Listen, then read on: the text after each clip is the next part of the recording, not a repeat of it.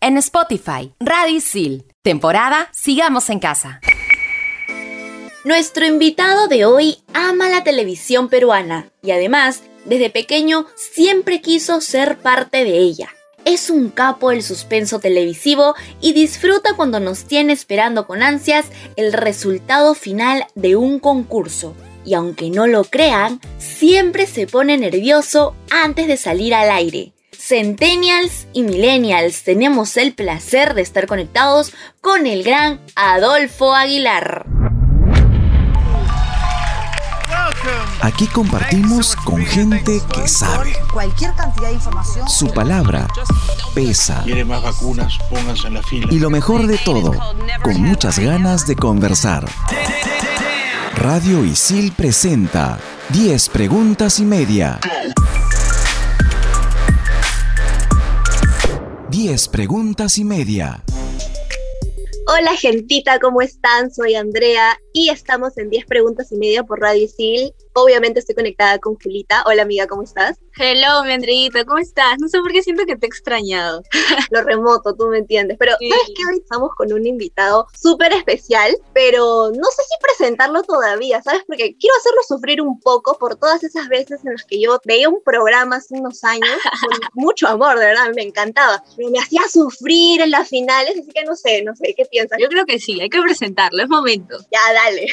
Te cuento que estamos conectadas con el gran Adolfo Aguilar. Hola Adolfo, ¿qué tal? ¿Cómo estás? Hola, ¿cómo estás? Julita, ¿cómo está Andrea? ¿Cómo están ustedes? ¿Cómo están todo el equipo? Qué gusto estar acá, encantadísimo. Disculpa también por el pequeño bullying que te hemos hecho, pero de verdad, qué afán de demorarse tanto, pobrecito, nos hacen sufrir, ¿sabes? ¿No? He vivido con bullying toda mi vida, así que no hay problema.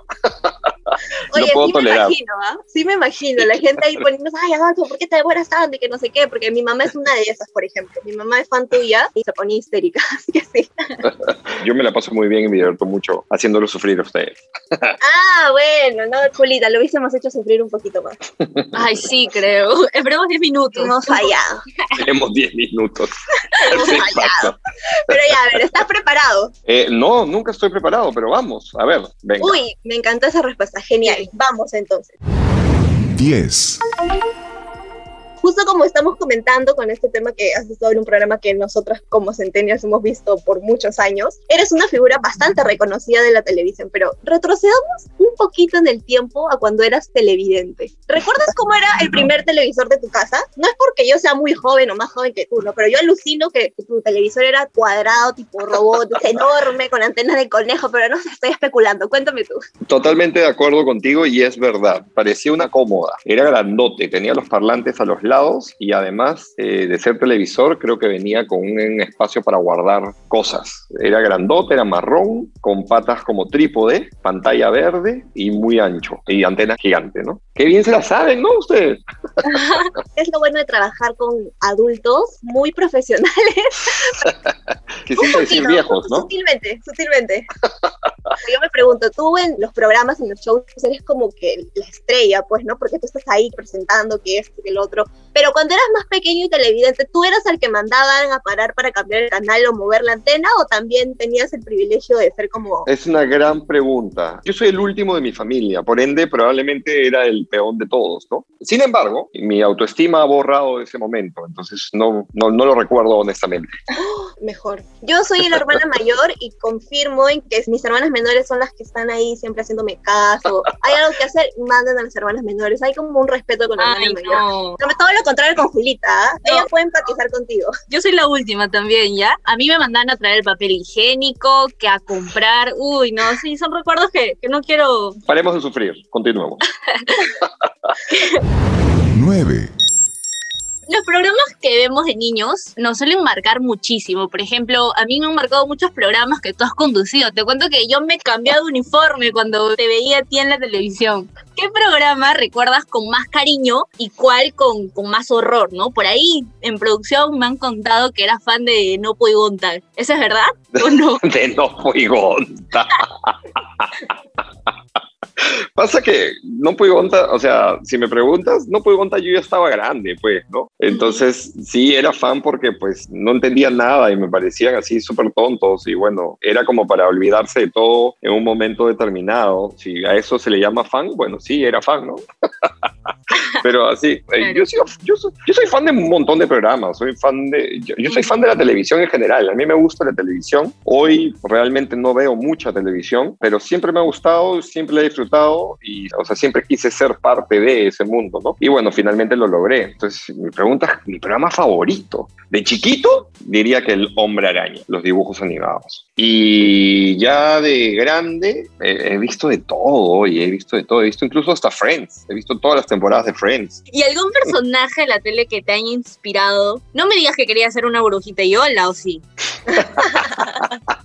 ¿Quién no ha querido ser una brujita de Yola? Hasta yo. O sea, cuando era chiquito, sí, claro. pues todos hemos querido ser parte del programa, ¿no? Pero uh -huh. el personaje que me haya inspirado, yo creo que nunca lo he dicho, pero es la primera vez que lo voy a decir. Vamos a ver si ustedes saben quién es. El personaje que me ha inspirado realmente durante toda mi vida y en mi carrera es un personaje que se llama Pablo de Maladengoitia. Para mí, el último gran presentador que tuvo la televisión peruana.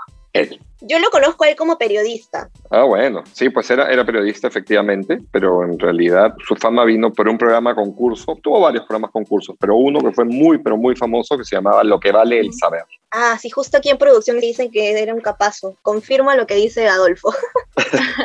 Tenemos esa primicia entonces. Él es mi imagen, que ha representado muchas cosas para mis trabajos. 8. A ver, continuemos. Mira, nosotras como siempre te hemos visto de la tele, eh, ahorita es como que se siente súper cool estar conversando en una entrevista. Entonces, cuéntame tú qué has sentido cuando has compartido espacios con personajes que tú veías en la tele, como, no sé, por ejemplo, Gisela.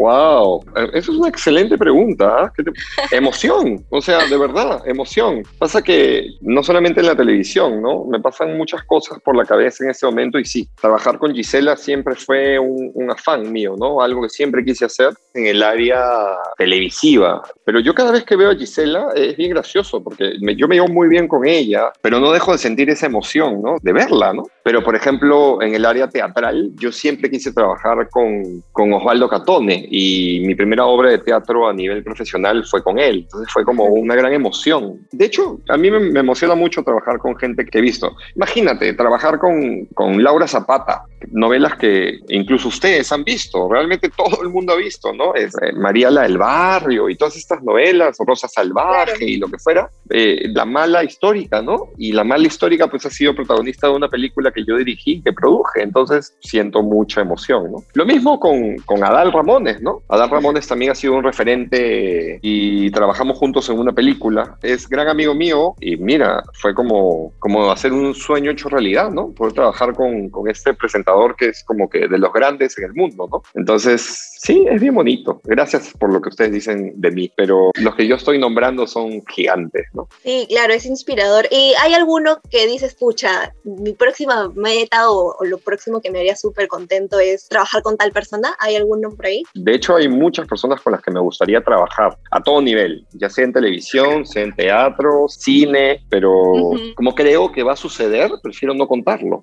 ah, ya, eso, eso es tu cábala, dices, no contarlo. Claro, yo no creo que haya un límite en cuanto a, lo que uno desea, ¿no? El verbo, la palabra, llámalo programación neurolingüística, si quieres, o como quieras decirlo, creo que es muy poderoso, ¿no? El querer es muy poderoso, entonces, pero no lo quiero salar contándoles a ustedes, porque yo sé que ustedes le van a contar a todo el mundo, entonces mejor me quedo callado.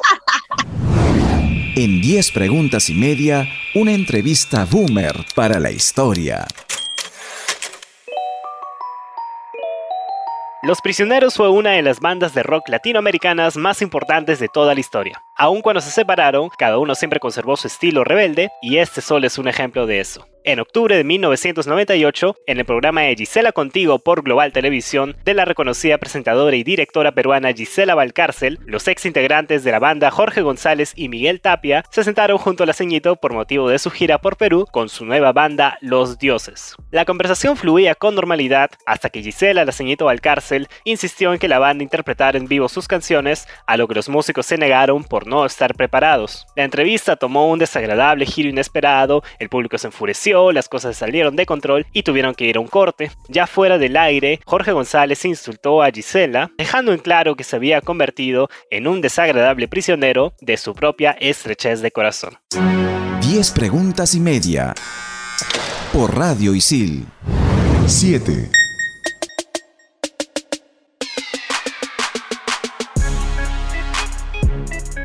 Dentro de todos los proyectos en los que tú has pertenecido, ¿qué proyecto fue el trampolín a la fama? Ah, bueno, definitivamente Horizontes, ¿no? Pasa que yo hice unas cuantas novelas antes y conduje algunos programas de televisión antes muy chiquitos en diferentes canales, pero en realidad al pasar al cable con este programa tan fino, tan bonito, tan bien hecho, tan estructurado, con una impecable producción, con un impecable trabajo de mi compañero Carlos Galdós, con tantas cosas por aprender, pues el programa se convirtió en un hito, ¿no? Éramos como la gente esperada dentro de cada evento, ¿no? Y básicamente me abrió la puerta a un mundo de posibilidades. No solamente me abrió la puerta para poder hacer teatro, para poder escoger programas de televisión, sino que además me abrió la puerta a un mundo empresarial que que, yo no tenía acceso, ¿no? Yo estuve tres años, pero el programa duraba como 15 años o, más, ¿no? Con diferentes horizontes como, como menudos han habido. Seis. ¿Qué personas no te conocen por Yo Soy? Creo que todos. Y me da mucha curiosidad el saber cómo es que tú llegas a este programa, ¿no? ¿Cómo fueron las primeras veces conduciéndolo? No sé si nos puede dar algunos tips de qué se nos viene para la vida. A ver, yo llego a Yo Soy ya consolidado, como elegido por, por, la crítica, por el público, como probablemente uno de los mejores animadores o conductores de la televisión, porque yo venía básicamente del último pasajero, que es este programa récord de todo, en todos los sentidos, en la historia de, de la televisión nacional y comienzo a trabajar en Yo Soy. Y la verdad, la experiencia del último pasajero hizo que Yo Soy sea más sencillo, ¿no? Ah, claro. porque, porque el último pasajero era intenso, era arduo, era denso, tenías que lidiar con jóvenes, tenías que medirte, ¿no? Entonces, digamos que el último pasajero fue la gran escuela. Entonces, al hacer Yo Soy, Gisela era la dueña del formato, también era dueña del último pasajero, y ella me da la mejor educación en cuanto a conducción se refiere, y era el el, manejar la atención y de qué manera se puede manejar la atención. Y eso lo aprendí a Gisela, de hecho me lo enseñó ella en el escenario antes de comenzar Yo Soy. Y fue mágico. Wow. Y aquí entre nos, ¿tienes algún ritual antes de salir en tu modo conductor o presentador? Una cábala, ah, no sé. Sentirme nervioso es como la cábala, ¿no? Creo que lo dije al principio y bueno, lo repito ahora. Nunca estoy listo. es bien complicado. Nunca estoy listo. Me preocuparía más bien si estuviera 100% listo. Entonces creería que es eh, sobre todo, ah, mira, acabo de descubrir cuál sería mi, mi cábala. Efectivamente no quiero saber todo del programa, porque quiero sorprenderme al igual que el público. Entonces por eso me pongo nervioso. Entonces esa sería mi cábala. Andreita, ¿quién lo diría, no? Que Adolfo Aguilar se pondría nervioso. No parece. Sí, pues. y sudo como un chancho, además. En serio, no, me imagino, también con todas las luces. Pero ya supongo que ya te habrás acostumbrado un poco a este calor infernal porque siempre estás como internado y todo eso. Sí. Está bien, sí. Bueno, nosotros felizmente en el modo remoto, como te habrás podido dar cuenta en preproducción, estamos tranquilas en nuestro cuarto, entrevistándote, en pijama, porque es un programa radial. Son diferentes situaciones al final es la misma sensación, ¿no? Porque sigue siendo conducción, generando una conversación, llevando una hilación, viene a ser básicamente lo mismo, ¿no? En diferentes circunstancias, nada más. Exactamente. 5. Y justo hablando sobre el tema de conducción y ser presentador, yo creo que algo que siempre destaca esta profesión, por decirlo así, es que siempre hay que estar con las pilas arriba, la energía, ¿no? Vibrar súper alto. Y nosotros recordamos que en algún momento tú has contado sobre tu depresión durante pandemia y seguro es por el estigma, ¿no? Que uno no cree que una persona que se ve tan feliz puede tener depresión. Sí. ¿Cómo lidias con estos problemas siendo presentador? Creería que soy un gran actor. Claro. Por ahí comienza todo, ¿no? Pasa que igual yo tengo una filosofía muy, muy simple en realidad, ¿no? Yo creo que el público merece lo mejor de cada uno de nosotros, es decir, ver y sentir lo mejor de cada uno de nosotros. Entonces, no es justo compartirles algo eh, feo o incómodo o que el público quiera ver a esta persona cuando se siente mal, ¿no? Yo creo que este, el público quiere ver a esta persona siempre en su mejor momento y en su mejor situación. Y eso es lo que me da la fuerza para presentar el programa cuando es estado de capa caída, básicamente, o, cabizbajo, ¿no? Igual eh, la depresión es una enfermedad como cualquier otra, es como tener tos, ¿no? Entonces, si tienes tos, toma jarabe, entonces si estás deprimido, tomas antidepresivos, pero hay que tomarlo con una serie de condiciones y un determinado tiempo para que haga su efecto correcto, porque si no, mejor ni lo tomes, pues, ¿no? Claro. Creo que va por ahí, es cuestión de, de saber controlarte, eh, comer mucho chocolate y hacer mucho deporte. El chocolate. ¿Dirías entonces que cualquier actor podría ser presentador o cuál es ese plus? Gran pregunta, igual. Eh, no, creo que más bien cualquier presentador puede ser actor. Es decir, cualquier presentador tiene el histrionismo necesario para contar una historia, para generar una sensación, para dar, transmitirte algo, ¿no? Pero no todos los actores pueden transmitirte lo que hace un conductor o un presentador sin estar en personaje. Ahora, yo, yo primero soy actor, yo soy actor antes que conductor. Yo aprendí conducción después de ser actor, porque me gusta mucho, porque me la paso bien, porque lo disfruto, pero respondiendo específicamente a tu pregunta, no, queridos actores, no todos pueden ser conductores. Compañeros, no pueden, no todos. Está bien, me parece perfecto. 4.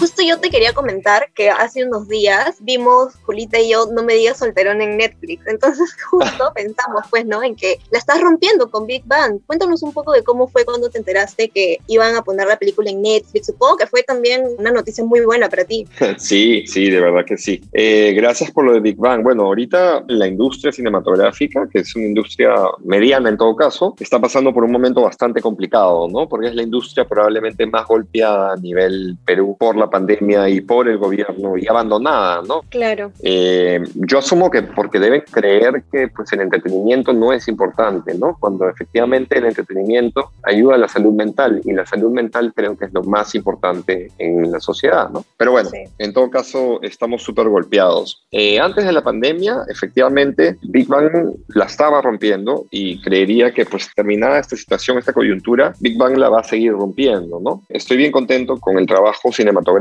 Yo decidí dejar la televisión para dedicarme al 100% al cine. De hecho, el motivo por el cual yo fui actor era porque quería hacer cine, ¿no? Entonces, esa es una de las cosas que también debo decir que, que se ha logrado o que he logrado eh, achieve, se dice en inglés, ¿no? Conseguir eh, a lo largo de, de mi carrera y el tiempo, ¿no? Y cuando veo películas como La peor de mis bodas, cuando veo películas como Papá por tres, cuando veo películas como No me digas solterona, me pongo muy, pero muy contento, ¿no? Porque No me digas solterona primero estuvo en HBO Internacional, estuvo dos años y después pasó a Netflix, imagínate. HBO, ese HBO que recién estás viendo ahora, que recién te has puesto porque recién llega al Perú, ya ahí estaba, No me digas solterona.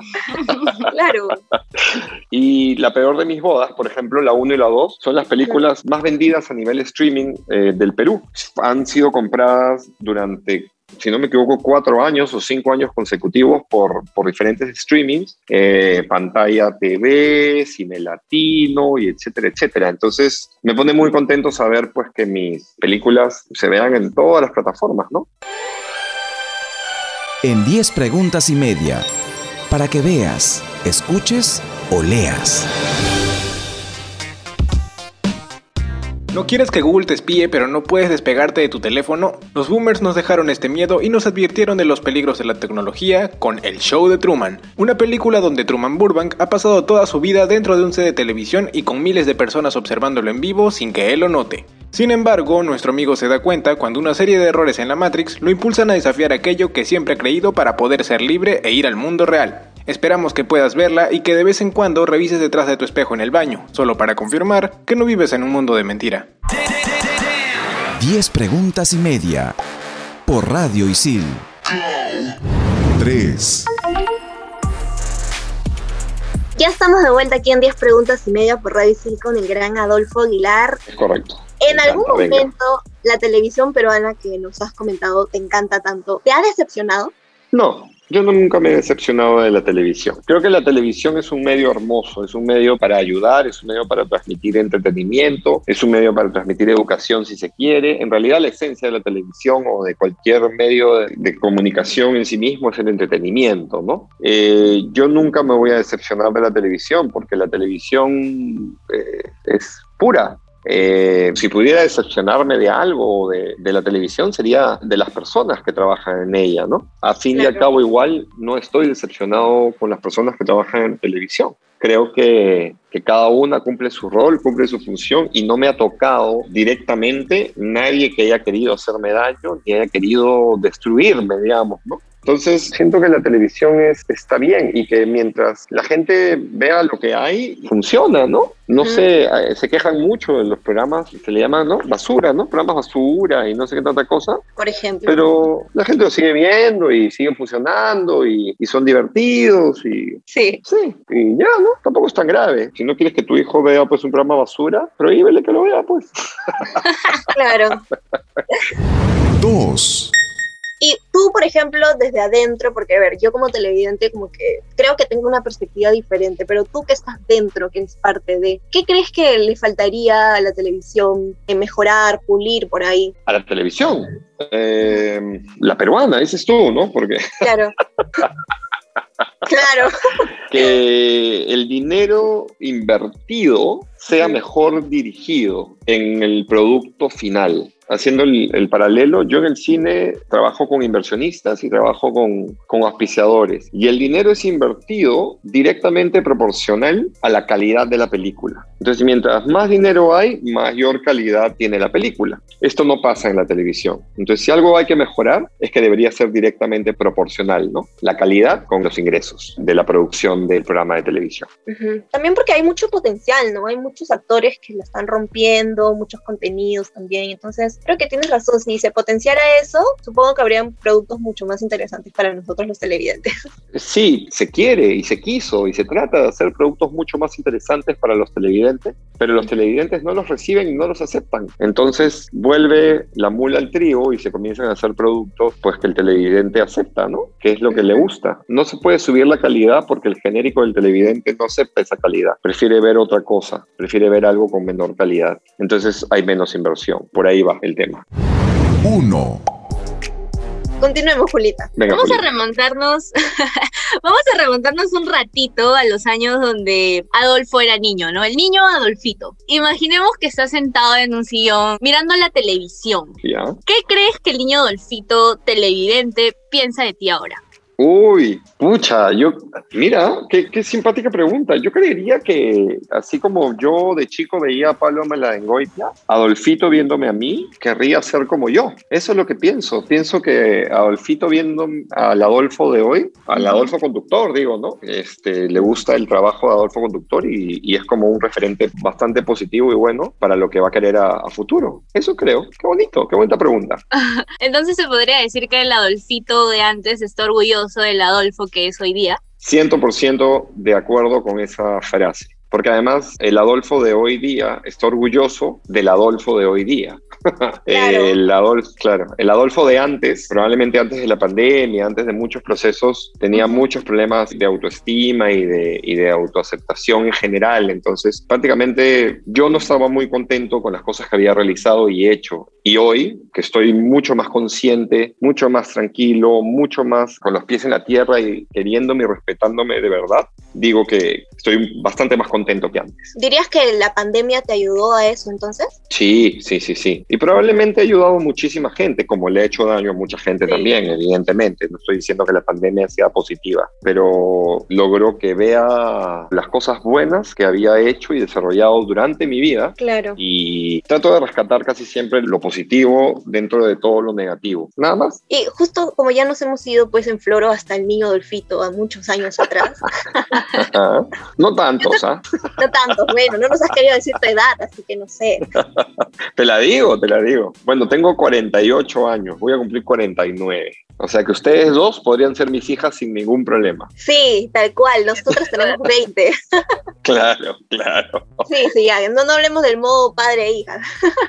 Sino, remontémonos al niño Adolfito chiquito. Venga. ¿Quería ser presentador, actor o director? ¿O tenía pues algo así como, no sé, yo de niña quería ser un modelo y soy periodista? O sea, ¿tenías un sueño lejano o, o realmente sí te veías en lo que haces hoy día? Yo debo confesar que siempre quise hacer lo que hago y siempre quise ser quien soy, solo que no me había dado cuenta que lo había logrado. Wow.